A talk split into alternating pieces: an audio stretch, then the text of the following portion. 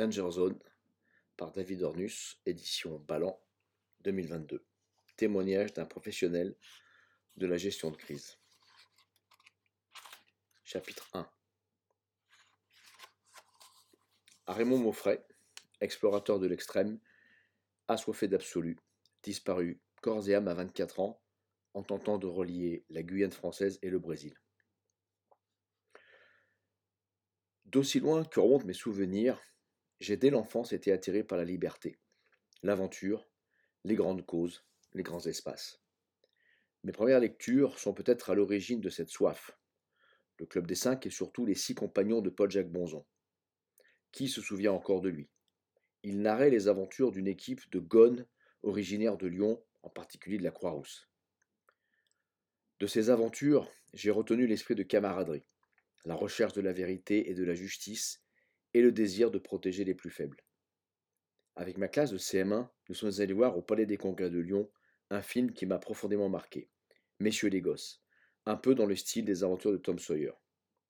Je me suis immédiatement identifié au personnage principal, chef de bande rebelle libre et fier. Comme dans les Trois Mousquetaires, j'y trouvais aussi l'esprit de camaraderie.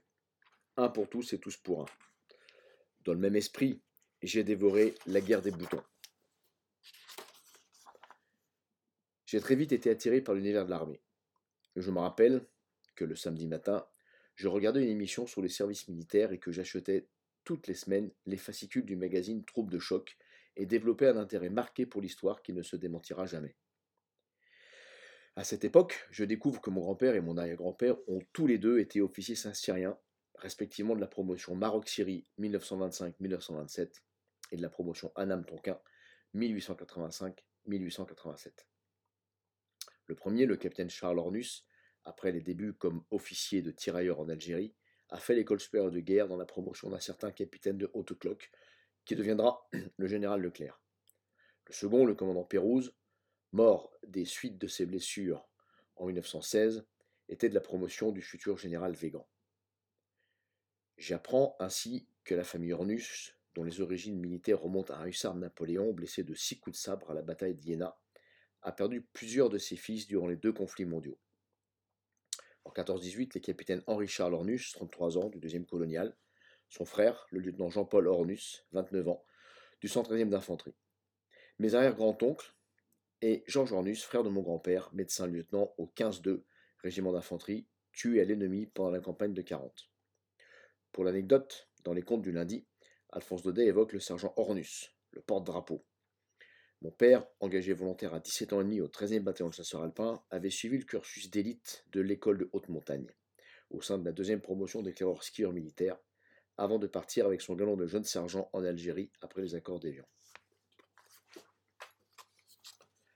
Ma fascination pour l'histoire militaire et l'abnégation qui la traverse viennent sûrement du fait que j'ai aussi eu la chance de connaître, jusqu'à mon adolescence, mes deux arrière-grands-pères maternels. Eux aussi furent des combattants de la guerre de 14 je leur vois encore une admiration sans borne. Je me souviens particulièrement de Michel Poulet, dit Pépé Michel, décédé en 1985 à 95 ans, et de nos conversations durant toute mon enfance.